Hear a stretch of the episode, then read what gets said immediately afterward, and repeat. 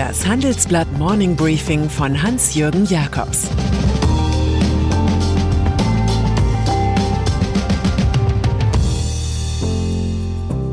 Guten Morgen allerseits. Heute ist Mittwoch, der 22. April, und das sind heute unsere Themen. Der Schatten einer Frau liegt über SAP. Tag der Wahrheit für Wirecard. Ein Krisengewinner namens Netflix. Im Folgenden hören Sie eine kurze werbliche Einspielung. Danach geht es mit dem Morning Briefing weiter. Die Märkte sind in Aufruhr.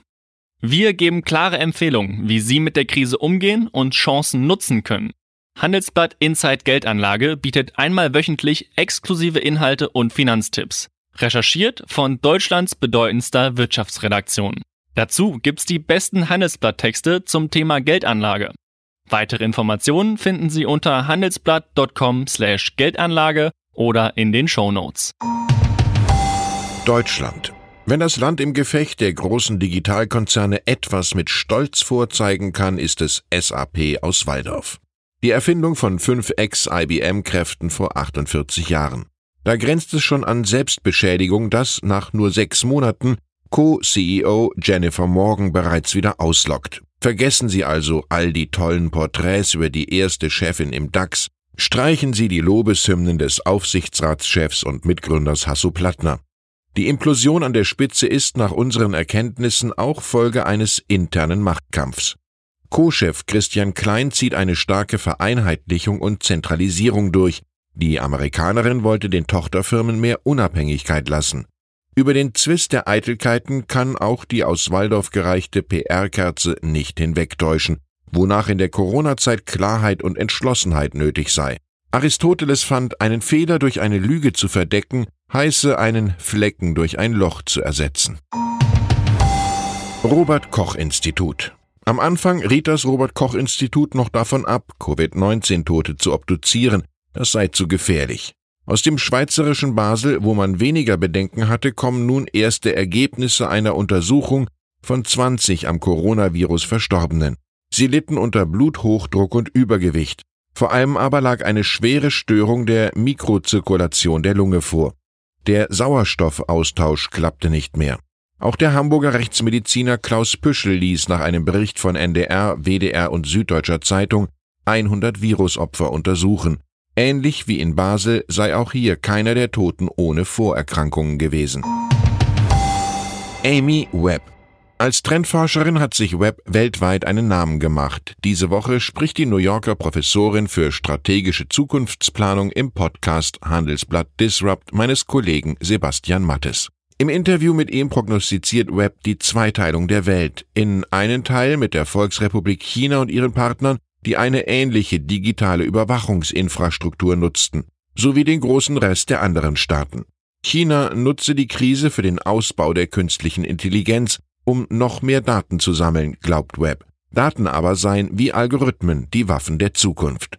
Und so macht sich die Futurologin am Ende Sorgen, dass die globale Pandemie einen ökonomisch-technologischen Krieg auslöst, wie wir ihn noch nicht gesehen haben. Wirecard die Tage der Ruhe in dem DAX-Konzern sind vorbei. Heute soll der finale Sonderbericht der Wirtschaftsprüfer von KPMG veröffentlicht werden, zu Anschuldigungen wegen dubioser Verträge und Partner, die in Serie von der Financial Times ausgebreitet wurden. BaFin-Chef Felix Hufeld will die Arbeit der Prüfer genau studieren. Zahlungsdienstleister müssen sich, genauso wie Banken, an ein umfassendes Regelwerk halten.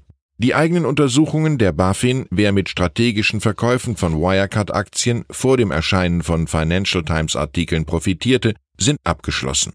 Die Ermittlungen der Staatsanwaltschaft München, die die BaFin-Arbeit nutzt, dauern dagegen an. Auch hat die deutsche Prüfstelle für Rechnungslegung nach unseren Informationen inzwischen eine Untersuchung der Wirecard-Bilanzprüfung eingeleitet. Dieses Unternehmen wird also bald so offen sein wie eine Auster nach dem Verzehr.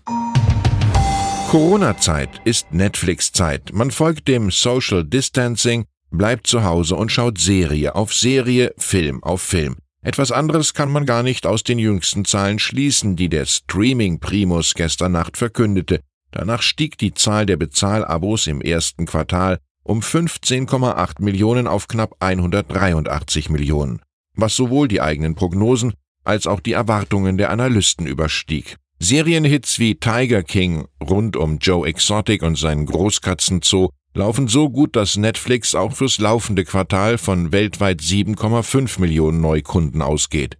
Da sich aktuell zudem der Gewinn verdoppelte, legte die Aktie erneut zu. Die Firma von Reed Hastings ist nun mehr wert als der große Rivale Disney. Die deutschen Handballer. Sie entschieden sich zum vorzeitigen Saisonabbruch und kürten den THW Kiel nach einem elaborierten Rechenmodell zum Meister. Im Fußball entschloss sich nach der belgischen auch die niederländische Liga, die Saison wegen der Corona-Restriktionen zu beenden, und in Schottland zeichnet sich ebenfalls ein Aus ab, das vom Europäischen Verband UEFA anders als angekündigt nicht mit einem Ausschluss von Vereinen aus Wettbewerben bestraft wird. Neue Regularien, die Coronavirus berücksichtigen, sollen am morgigen Donnerstag vorgestellt werden. An diesem Tag will auch die deutsche Fußballliga beschließen, dass es im Mai mit Geisterspielen weitergehen soll. Nur so kann sie sich von Sky eine Rate von 230 Millionen Euro für Übertragungsrechte sichern und viele Clubs erst einmal vor der Pleite retten. Und dann ist da noch die Performance-Weltkünstlerin Marina Abramovic. Abramovic bricht erstmals ihr Schweigen zu jahrelangen Online-Kampagnen gegen sie. Könnt ihr damit nicht aufhören? fragt die Künstlerin. Seht ihr nicht, das ist die Kunst, die ich seit 50 Jahren mache. Sie sei wirklich keine Satanistin. Ein Verdacht, den ihre Gegner schüren, seit sie zu einem Spirit Cooking Dinner geladen hatte. Jüngst führten andauernde anonyme Online-Proteste dazu, dass Microsoft eine Arbeit mit Abramovic, die für digitale Techniken warb, nach 24.000 Dislikes wieder von der Plattform YouTube entfernte. Sie suche nach einem positiven Ausweg aus der Sache, sagt die gebürtige Serbin noch. Angst ist die schlimmste menschliche Emotion. Ich wünsche Ihnen einen positiven, völlig angstfreien Tag und wenn es Sie tröstet, wir werden 2020 Kunst und Performances auch wieder im Museum erleben. Es grüßt Sie herzlich Hans-Jürgen Jakobs.